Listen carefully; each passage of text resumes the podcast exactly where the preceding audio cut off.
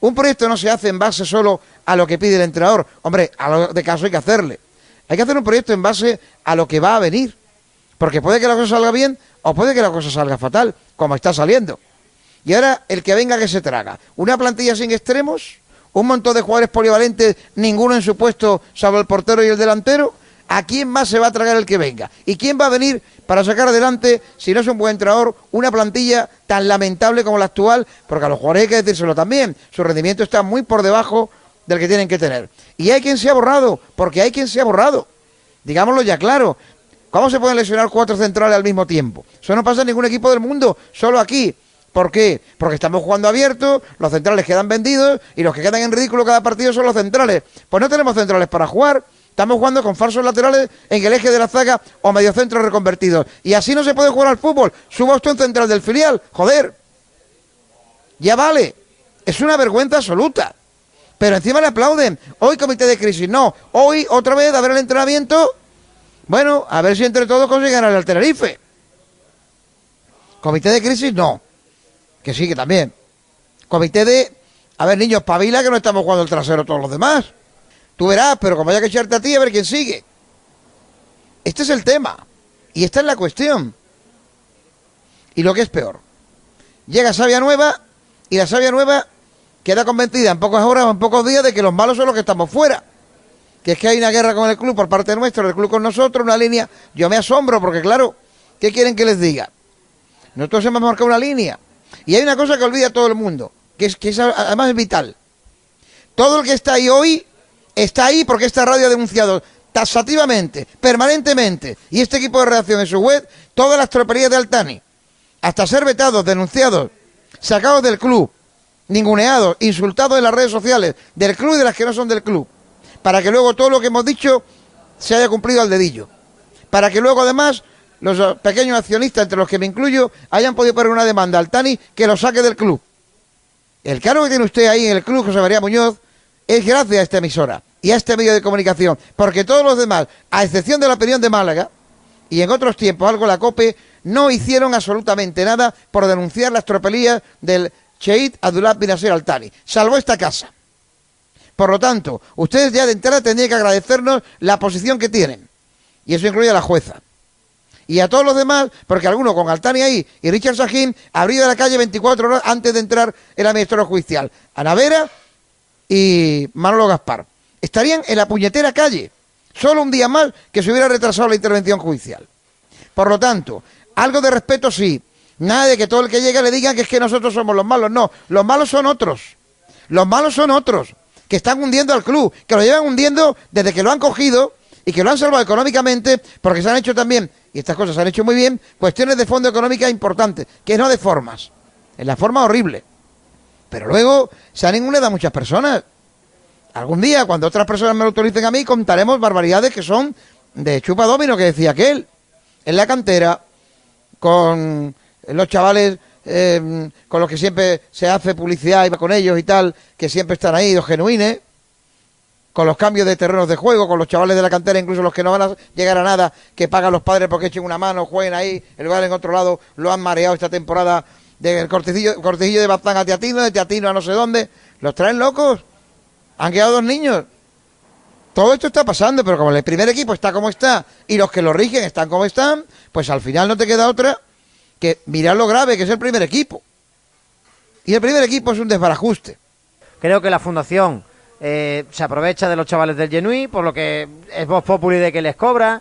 Creo que la cantera está mal llevada, es un auténtico desastre desde hace ya un par de años. Lo dije aquí el primero y yo recuerdo que tú me regañabas. Sí, porque acaban de aterrizar. Hay que esperar y tal, pero es que las cosas se ven y, a la legua se huellas. Acaba de empezar el año y ya hemos visto que el filial ha perdido la primera jornada, el División de Honor ya se ha dejado puntos en un campo como es el del Tomares, donde no debería dejárselos, y a ver este año cuál es la excusa, porque este año eh, no puede ser que el, que el filial le va a quitar jugadores al juvenil. Se ha creado un Málaga C para que eso no ocurra. Así que a ver cuál va a ser la excusa un poco este año. Y en el primer equipo todo está mal todo. O sea, es que no hay nada que podamos agarrar ahora mismo del primer equipo que esté funcionando. Es la triste realidad. O sea, no le podemos poner ni un punto a nada porque lo que hemos hablado aquí hasta ahora es la radiografía del club. Ayer hay mucha gente molesta, pero hay mucha gente molesta porque fíjate, que ayer por la tarde ya se había pintado el muro y ya se había colocado, por así decirlo, lo hemos situado nosotros en nuestra página web, un propio graffiti del Málaga con las palabras, con el eslogan Memoria, Compromiso, Fe, que ya sabes que son las iniciales de Málaga Club de Fútbol, MCF, ¿no? Memoria, Compromiso y Fe. Fernández Mochón, idea que A- alguno- recorrió junto a José María Robal. Alguno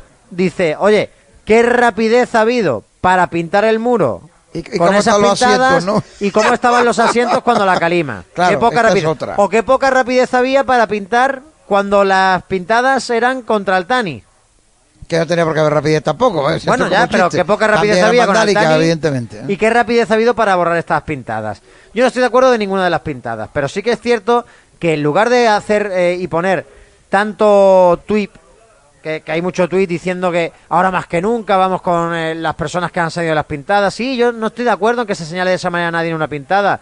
Y a lo mejor en esa pintada ha pillado rasca a alguien que tampoco tiene mucha culpa. Pero del alcalde no lo pues, acabo de entender. El alcalde o Bravo, pues no sé yo hasta qué punto Bravo tercero, podrá bueno. hacerlo mal y tal, pero Claro, porque entiende que la cueva es un engendro del palo, y lo digo así, con gente del palo, y que todo el problema que tiene el Málaga es que esa cueva, Ya. pues tiene mucha gente que no sabe dónde tiene la cara, ¿no? hay otros O por lo menos nombres- están demostrando que no tienen idea, ¿no? A lo mejor hay otros nombres que deberían haber aparecido. Bravo no quizás tiene que aparecer menos, efectivamente. Ya, también. Fal- Faltan un par de ellos, quizás, o tres. Bueno. falta ninguno, es que no tiene ninguna pintada, ¿no? Me, Críticas, no me, lío. refiero, no te lío. Críticas hacia otras personas que no han aparecido ahí. Pero más allá de eso, más allá de eso, repito que hay gente molesta porque ve que hay diligencia para algunas cosas y para otras no.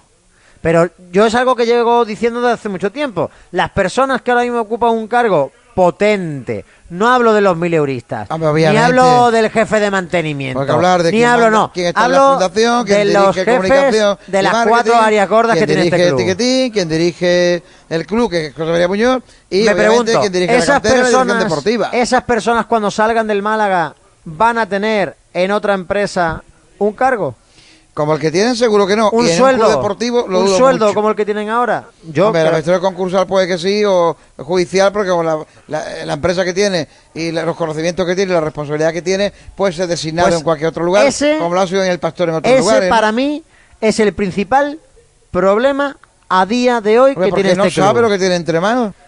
Este club, el director de cantera, ¿va a volver a ser director de cantera en otro club? Lo Yo apuesto mucho. mi mano a que no. El director deportivo, tal y como se está devaluando en las últimas dos temporadas ya su trabajo, ¿va a, va a volver a ser director deportivo de otro club? Yo diría que no. No, es que no habría sido El nunca en un Málaga normal, es que él, la mismo lo ha admitido, eso lo ha dicho Manolo Gaspar, ¿eh? Ya, eso es verdad, eso le honra, ¿no? Eso le a honra. él le honra que es honrado, que va por derecho, que... Pero es claro, que yo, el de que verdad, luego- mm, la crítica que le hago a Manolo Gaspar no es una crítica que tenga más allá de perfil que no sea el deportivo. No, no, evidentemente. Yo a no- otras en personas en el personal club exactamente sí, igual. a otras personas en el club sí que van que no van de cara y son muy rápidas y muy raudas para cuando el comunicado o, la- o el graffiti va para otros en darle a me gusta y son muy raudas cuando la crítica va hacia esas ellos, sí. personas para borrar No, es más grave que eso, porque, por ejemplo, ustedes se preguntarán, mm, Pablo Adrián Guede, ¿por qué no ha venido a Radio Marca Málaga? Bueno, no tiene por qué venir obligatoriamente. Pues hombre, hay una responsable de comunicación. Es obvio que alguien le ordena por arriba que no venga.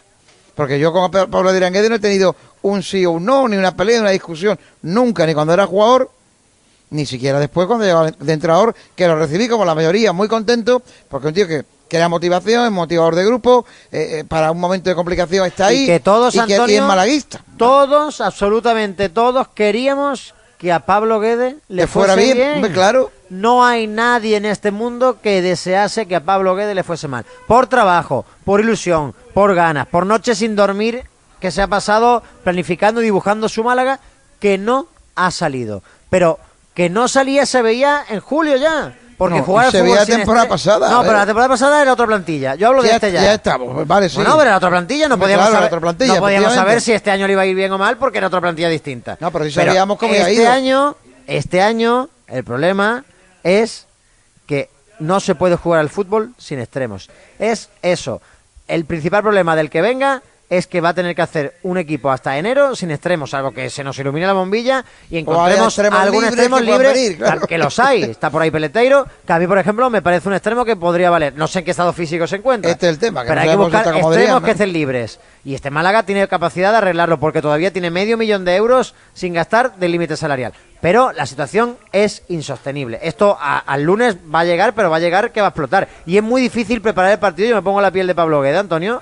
Preparar este partido con una plantilla que sabe lo que hay, con una directiva que está pintando muros en lugar de a lo que está, desbordada por todas las críticas y con un Pablo Guede que evidentemente está muy tocado. Me consta, y así lo hemos publicado en nuestra página web, que ha habido conversaciones durante el lunes y el martes telefónicas entre el administrador y el entrenador en las que ha habido un tono serio y se le ha pedido explicaciones No, si se le ha quieren dicho tocan las palmas y bailan por ¿Cómo, cómo se va a redirigir el rumbo?